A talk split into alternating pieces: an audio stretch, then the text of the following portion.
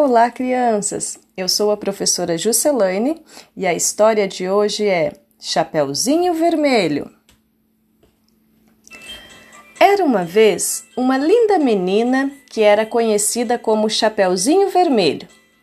Ela tinha esse apelido porque sempre usava uma capa e um capuz vermelhos que ganhou de sua avó. Um belo dia, a mãe de Chapeuzinho Vermelho preparou uma cesta de doces. Filha, leve esta cesta para sua avó, que está doente. Isso vai alegrar-lhe o dia. Mas cuidado com estranhos e com o lobo mau que anda na floresta. Também não se distraia pelo caminho.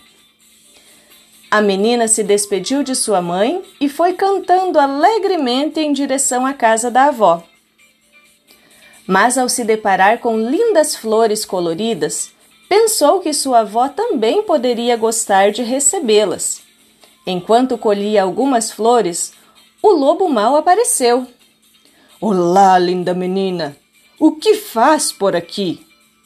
Estou colhendo flores para levá-las para minha avó. Chapeuzinho respondeu. E onde sua avó mora, linda menina? perguntou o lobo. Do outro lado da floresta, Estou levando esta cesta de doces para ela, pois está doente. Rapidamente, o lobo mau deixou o Chapeuzinho Vermelho colhendo as flores e se dirigiu à casa da avó. Vovó, deixe-me entrar. Eu trouxe doces para a senhora, ele disse ao chegar lá, imitando a voz da menina. Claro, minha netinha, entre. A porta está aberta. A vovó respondeu sem desconfiar de nada. O lobo entrou e, quando estava preparando-se para engolir a vovó, escutou o Chapeuzinho Vermelho chegando.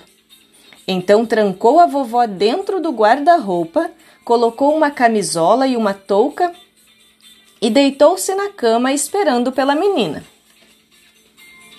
Ao entrar, Chapeuzinho estranhou as feições de sua avó. Vovó, que olhos grandes você tem! É para vê-la melhor, respondeu o lobo, imitando a voz da avó. E que nariz grande você tem! Chapeuzinho comentou.